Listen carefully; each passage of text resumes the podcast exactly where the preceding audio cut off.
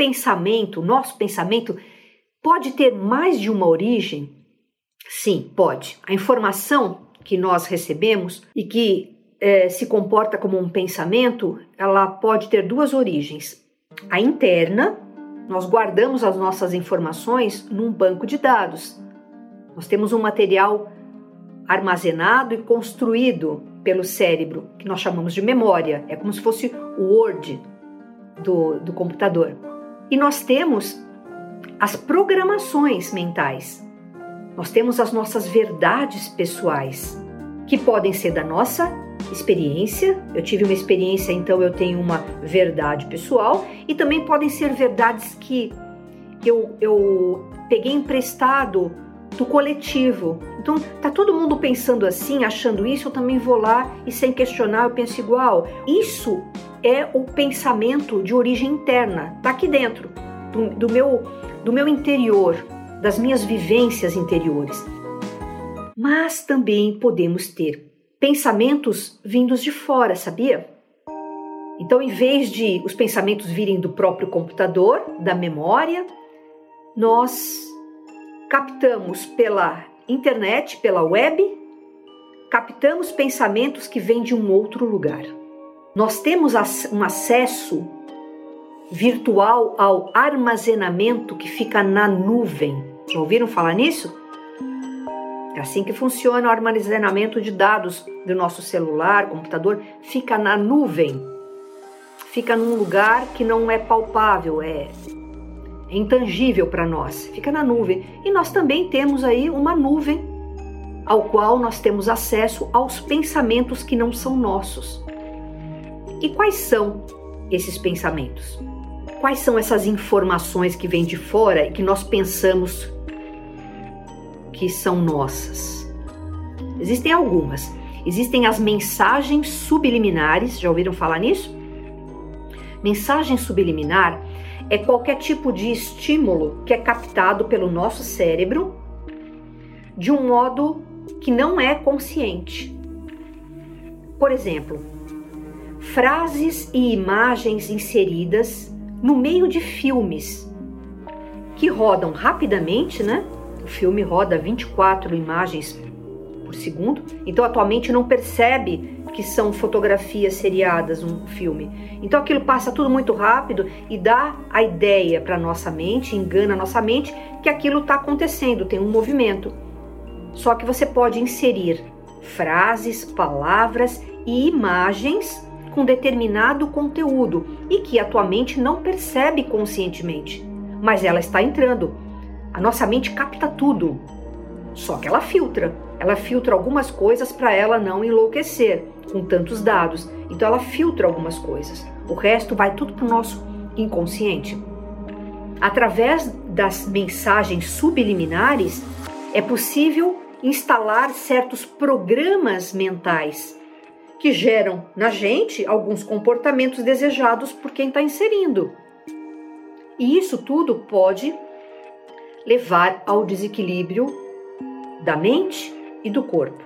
Isso é muito utilizado em publicidade, né? então, se você pegar é, revistas, é, objetos, é, cigarrinho lá, sempre tem um, um, desenho que pode ser manipulado. Se você enxerga ele de uma, de uma outra de uma outra perspectiva, de um outro ângulo, você vai ver que ali tem uma imagem que você não percebe, mas está entrando no seu, no seu inconsciente é, estimulando você a fazer determinada coisa.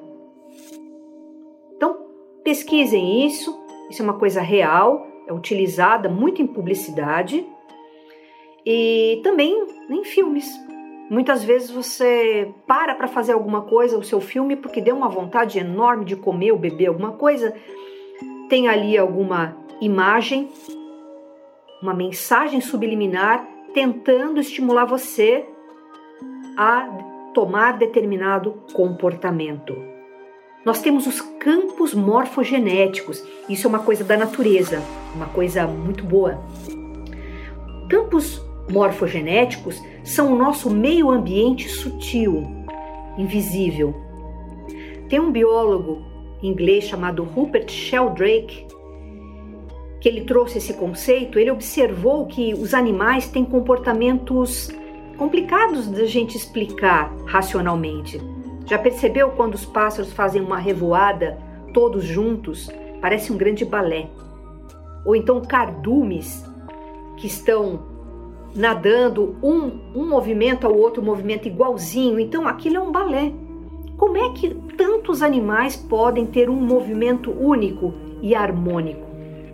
Então, esse biólogo, ele percebeu que existe uma força externa ou um campo de energia que influencia os animais através de determinada informação. Lembra? Tudo é energia e informação.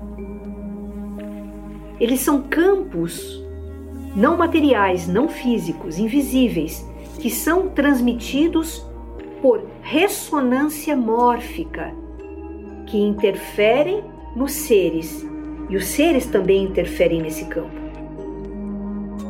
Então, esse conceito é interessante, ressonância mórfica. Todos estão ressonando ou então estão vibrando numa determinada frequência, numa determinada informação, numa determinada energia. Então, seres podem entrar nessa ressonância. Essa ressonância pode ser harmônica, quando existe harmonia, crescimento para isso, ou desarmônica. Os campos, esses campos mórficos que determinam o comportamento dos animais, eles são impregnados de informação e energia específica é uma memória que eles têm. Eles não sabem daquilo, eles não aprenderam, eles simplesmente seguem um fluxo. Então, é um campo que leva esses animais a esse comportamento. Mas esses campos de energia também existem em contextos humanos. Por exemplo, a memória de um ambiente, templos, presídios, cemitérios, hospitais, centros espíritas. Por exemplo, cada ambiente desses tem a sua egrégora, uma informação, uma memória contida neles. E quando você entra em cada um desses ambientes, você vai sofrer a influência desses ambientes e você vai começar a ter pensamentos e sensações que você acha que são seus, mas na verdade vêm de fora. Essa é uma contaminação morfogenética. Você está sendo influenciado pelo meio em que você está, meio físico ali. Ele é um local físico, mas ele tem uma energia, uma memória do que aconteceu ali. Então, o que, que acontece em, em templos, onde se ora, onde se fazem celebrações? o que acontece dentro de um presídio, o que está acontecendo em cemitérios, em hospitais. Então é muito importante você se proteger quando vai em ambientes insalubres como esses e você entrar em harmonia quando entra num ambiente que é mais elevado. Você tem que deixar as suas coisas que não ressoam com esse ambiente. Deixa do lado de fora e aí você entra nessa vibração coletiva.